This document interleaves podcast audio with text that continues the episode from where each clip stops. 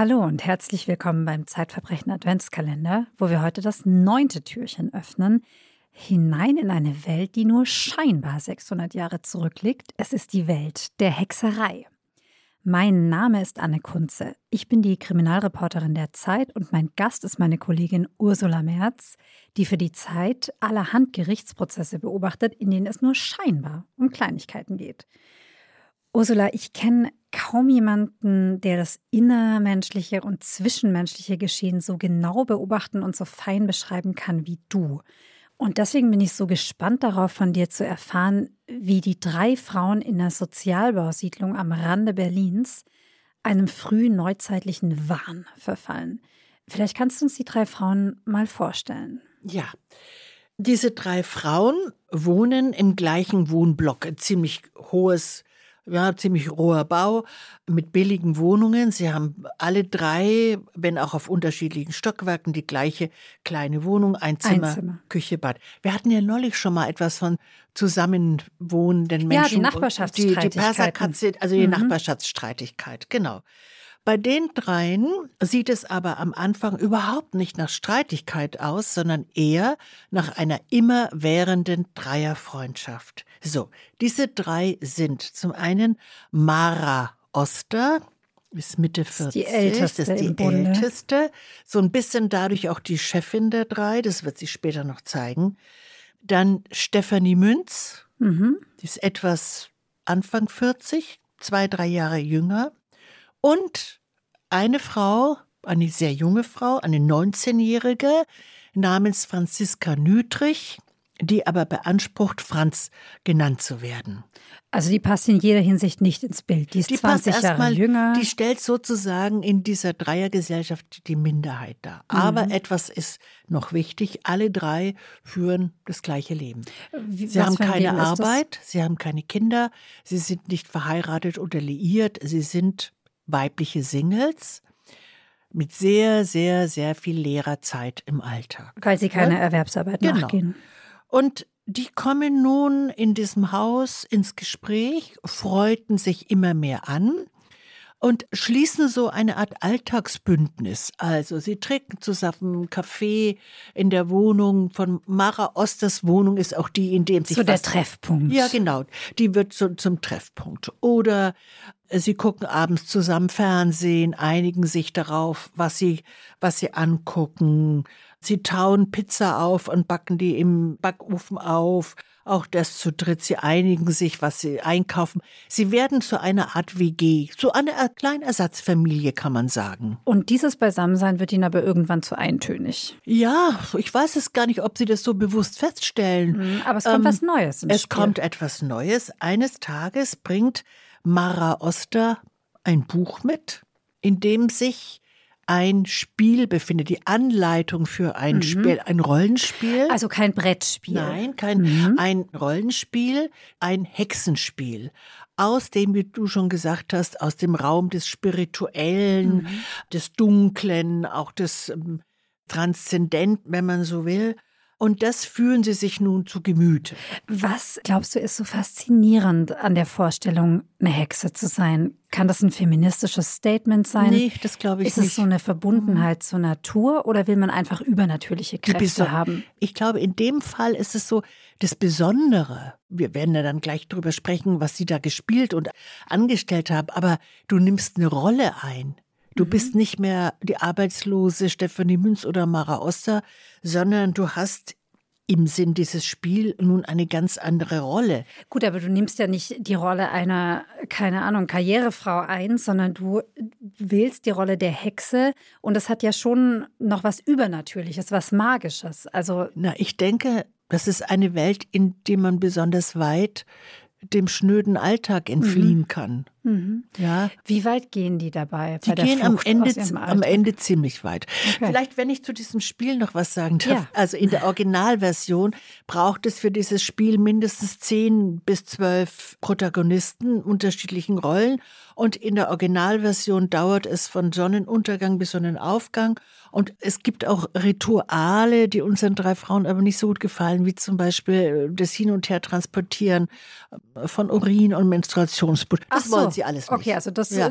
sobald es so Körperflüssigkeiten nicht, genau. angeht. Sie beschränken sich sozusagen auf einen Kernteil dieses Spiels, nämlich die Teufelsaustreibung. Also das heißt, die werden zu Exorzistinnen, sie wechseln ja. die Seiten. Genau. Also zum historische Akkuratesse geht es ihnen nicht, sondern Nein, sie werden von Hexen nicht. zu Teufelsaustreibern. Ja, wobei in diesem Spiel, das darf man sich auch nicht als äh, allzu, sagen wir mal, wissenschaftlich präzise vorstellen. Auch da alles ein bisschen äh, changiert, aber es gibt einen Teil, mhm. eine Möglichkeit. Äh, da geht es um die Teufelsaustreibung. Ja? Jetzt hast du ja schon gesagt, dass eine der drei ein bisschen aus der Rolle fällt. Also nicht aus der Hexenrolle, sondern ja. aus der Alltagsrolle. Die ist jünger, die will mit einem männlichen Vornamen angesprochen werden.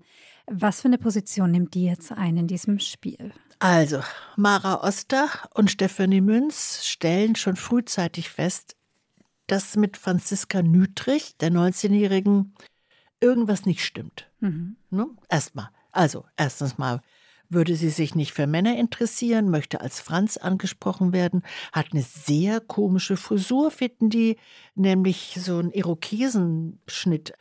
Und sie hat die Angewohnheit, Bier aus der Flasche zu trinken. Ah, und die anderen beiden trinken eher Kräutertee, oder? Die trinken ab dem Moment, wo sie sich in die spirituelle Welt begeben, Kräutertee. Mhm. Sie fangen auch an, äh, sich die Haare tiefschwarz zu färben und sie nachts ganz klein aufzudrehen, ja. damit sie am nächsten Tag eine Hexenmähne haben. Ah, die, das ist nicht nur ein Spiel, was sie dann abends manchmal spielen, sondern das schwappt wirklich in den Alltag sie rüber. gehen schon, ja, genau, sie gehen schon auch in diese ganze auch Designwelt über. Ja. Sie malen sich die Fingernägel schwarz mhm. an.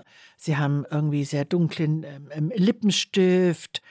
Während Franziska Nütrich auf ihren Eigenheiten beharrt, Flaschenbier trinken, Stiefel tragen, ganz schwere so, so ähm, Armeestiefel, mit denen sie auch schläft. Mhm. Ja, in all diesen Angewohnheiten oder Marotten oder wie auch immer erkennen die beiden anderen den Teufel. Da stimmt was nicht. In der muss es ein Wesen geben, das es übel meint, einen Teufel, und der muss ausgetrieben werden. So.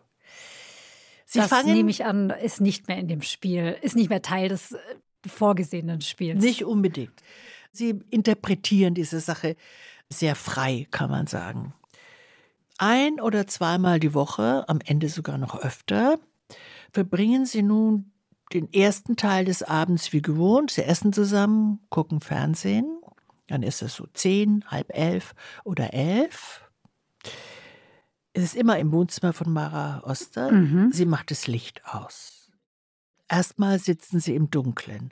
Das ist sozusagen das Zeichen dafür, dass sie jetzt in die andere Sphäre eintreten. Mhm. Also spricht Mara Oster mit einer tiefen Stimme, sagt sie, ich lese es hier ab, ich muss es zitieren, ich habe es mir im Prozess aufgeschrieben. Ja. Ihr Geister der Erde und der Luft, ich rufe euch herbei, löst die Fesseln des Bösen, nehmt das goldene Schwert eurer Macht. Hexensprüche, die Sie sich ausgedacht teils haben. ausgedacht oder aus diesem Buch. Teils aus dem Buch.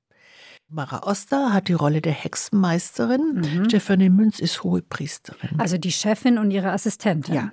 Die Assistentin nimmt nun Streichhölzer und zündet eine Stumpenkerze an, die auf dem Couchtisch steht, Raum. im dunklen Raum, und viele kleine Teelichter, die schon vorher drapiert worden waren. Also wie aus so einem Film oder so, wie ja. Sie sich das vorstellen. Genau, so wie man sich es vorstellt. Sie verlassen das Wohnzimmer. Die beiden, die Hohepriesterin und die Hexenmeisterin. Franziska Nütrich bleibt alleine sitzen und trinkt Bier aus mhm. der Flasche. Immer Weiß zu. die, was da jetzt passieren wird? Natürlich. Ah, das, sie ist einverstanden. Sie ist nicht unglücklich mit der Rolle ah. der Besessenen. Okay. Ja, die beiden Frauen kehren zurück. Sie haben jetzt auch schwarz gerußte Gesichter. Haben sich angemalt. Mhm. Mara Oster steht im Raum, faltet die Hände, wie man es aus dem Christentum kennt. Also es geht alles ein bisschen, es geht bisschen alles durcheinander. durcheinander. Stefanie Münz kniet neben ihr und jetzt kommt sozusagen das Tribunal der Besessenen. Ja? Mhm, die Austreibung. Ach, ich habe etwas Wichtiges vergessen. Stefanie Münz hat in einer Hand so eine Faschingspeitsche, weißt du, so eine Peitsche ah, mit einem schwarzen Knaus. Okay, also auch die, noch ein Domina-Effekt ja, kommt die, auch noch rein. Die lässt mhm. sie so in der Luft irgendwie kreisen erstmal. Mhm. Und Mara Oster sagt jetzt, hast du dem Satan gehuldigt? Hast du dem Satan gehuldigt? Unsere Franziska Nüdrich ist schon ziemlich angetrunken. Ja, ich habe dem Satan gehuldigt. Die Stefanie Münz schlägt sie jetzt mit dem Knauf dieser Peitsche, ne, so immer wieder gegen den gegen Oberarm, die gegen die Schultern, gegen die Brust, immer wieder. Dann geht das Tribunal eine Weile weiter. Franziska Nütrich weiß auch, wie sie sich nun zu benehmen hat. Mhm. Sie gebärdet sich nun wie eine Besessene. Also zuckt und zuckt, windet sich auf der Couch, fällt von der Couch, sinkt in sich zusammen, weint und schreit, ich habe dem Satan gehuldigt und Mara Oster schreit, Satan weiche von der Besessenen. Also, Sag mal, haben sich da die Nachbarn beschwert oder warum ist es aufgeflogen? Das ist aus einem ganz anderen Grund aufgeflogen. Da muss ich aber jetzt noch etwas hinzufügen. Nach einer Weile hatten die beiden Älteren den Eindruck, das Schlagen reicht nicht. Der Dämon, der muss ein Austritt verschafft werden, damit er den Körper der Besessenen verlässt. Aha, und, was soll das für ein Austritt sein? Sie begannen, Franziska Nütrich mit dem Messer zu ritzen. Oh. Also sie fügten ihr Schnitte zu. Aber Franziska am, Nütrich am ist weiterhin. Franziska Nütrich. Gibt ihren Consent machte das mit, hatte ab nun immer bandagierte Arme, mhm. ja, weil er immer neue Schnitte waren, fand es aber gar nicht so schrecklich. Sie gefiel sich auch ein bisschen in gewisser in Weise. Sie war nun was Besonderes. Man sah ja auch das Bandagierte ihr an. Ne? Ja, aber in dem Supermarkt, wo sie immer ihr Flaschenbier kaufte, tropfte Blut einmal aus dieser Bandage aufs Band und mhm. die Kassiererin war sehr irritiert und holte die Polizei. Und die Polizei befragt dann die Franziska. Befragte sie, genau. So, mittlerweile, das haben wir vergessen, hatte Franziska Nüdrich ein Verhältnis mit Stefanie Münz. Mhm. Nun stehen diese drei Frauen vor Gericht, also zwei Frauen sind angeklagt, Bara Oster und Stefanie Münz, wegen gefährlicher Körperverletzung. Und was sagt die Franziska Nütrich aus? Auf sie kommt es ja an als Zeugin Absolut. in dem Prozess. Sie sagt, da war nichts. Die haben mir nichts getan. Ich habe mich immer wieder beim Zwiebelschneiden geschnitten. Nein, da war nichts. Sie will einfach, dass es weitergeht. Nee, sie will nicht, dass es weitergeht. Sie möchte, dass die Hauptangeklagte Mara, Mara Oster freigesprochen Warum? wird, weil sie mittlerweile mit der ein Verhältnis hat. Aber diese ganzen Beziehungen stören die Teufelsaustreibung nicht. Anne, ich würde sagen, es ist einer dieser Fälle, wo es alles drunter und drüber geht. Mhm. Ja? Niemand weiß am Ende, auch nicht der Staatsanwalt und nicht der Richter, wer hat was getan, wer hat Zwiebeln geschnitten, wer Ausgangskanäle für Dämonen, wer hat mit wem ein Verhältnis, was ist eigentlich los? Und es endet damit, dass der Staatsanwalt die Anklage zurückzieht. Wie geht denn die Sache vor Gericht dann aus? Die Sache geht so aus, ich, das habe ich ja nun gesagt, es ist ein ungeheures Durcheinander, auch für Staatsanwalt und für den Richter. Wer hat Zwiebeln geschnitten, wer Ausgangskanäle für Dämonen, wer war mit wem liiert. Niemand hat mehr den Überblick. Die Hauptzeugin zieht es zurück. Verfahren wird eingestellt. Verfahren wird eingestellt. Wird eingestellt. Vielen Dank, Ursula. Und wir sehen uns morgen wieder, wenn wir das nächste Türchen öffnen.